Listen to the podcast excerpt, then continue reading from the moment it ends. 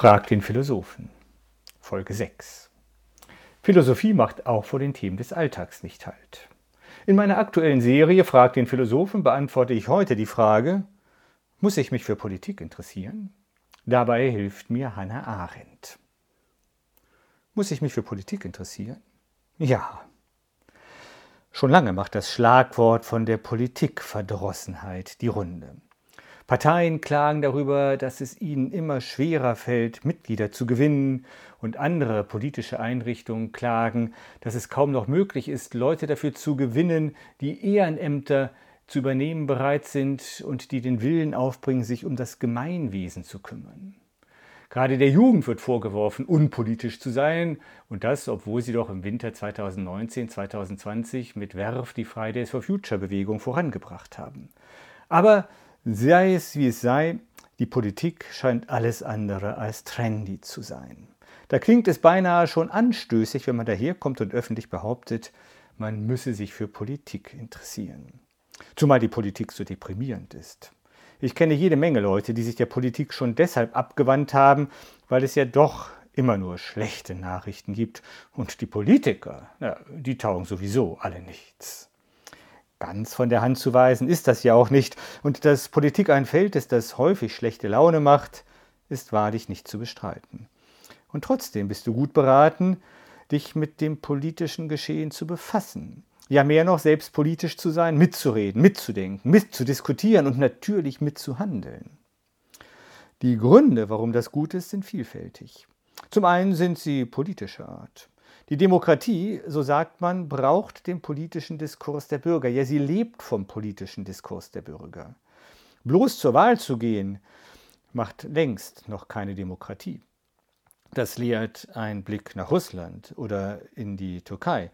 Denn dort wird deutlich, dass Demokratie eine Frage der politischen Kultur ist und nicht des gelegentlichen Kreuzchenmachens auf dem Stimmzettel. Nur da lebt der Geist der Demokratie, wo im öffentlichen Raum gestritten und gerungen wird wo verschiedene Meinungen aufeinanderprallen und wo immer neu die Frage diskutiert wird, wie Menschen ihr Gemeinwesen gestalten wollen. Nur da, wo dies geschieht, nur da wohnen Freiheit und menschliche Würde.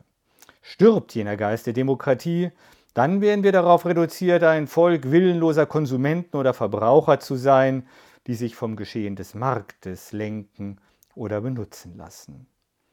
Auf dem Weg dazu sind wir schon. Wenn du aber zu denen gehörst, die das nicht wollen, dann solltest du politisch sein und dich einmischen. Doch damit nicht genug. Der eigentliche Grund, weshalb du politisch sein solltest, ist damit noch nicht genannt. Tatsächlich nämlich geht es um dich selbst. Tatsächlich geht es um dein Glück und dein Wohlergehen. Weil Menschen ihrem Wesen nach politisch sind und weil sie sich nur dort zu einem wahren und erfüllten Menschsein entfalten, wo sie sich im öffentlichen Raum bewegen. Der Mensch, so wusste schon vor 2300 Jahren Aristoteles, ist ein politisches Wesen, ein Zoon Politikon, wie er das nannte, das nur dann wesentlich lebt, wenn es begreift, dass es Teil eines Gemeinwesens ist und sich nur im Miteinander, manchmal auch im Gegeneinander, mit anderen Menschen entfaltet. Die Philosophin Hannah Arendt hat daraus eine große Sache gemacht. In ihrem Buch Vita Activa hat sie dargelegt, dass unser Leben erst dann zur Blüte reift, wenn wir praktisch handeln.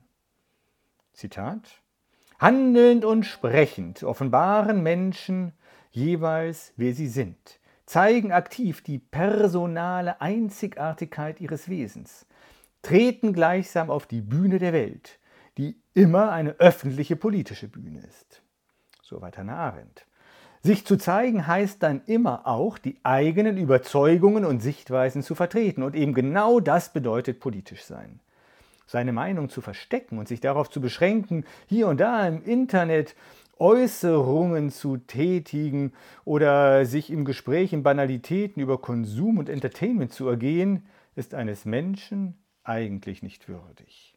Um wirklich Mensch zu sein, und sich als solcher zu erweisen, kommt man deshalb nicht darum herum, sich für Politik zu interessieren und selbst am politischen Geschehen teilzunehmen.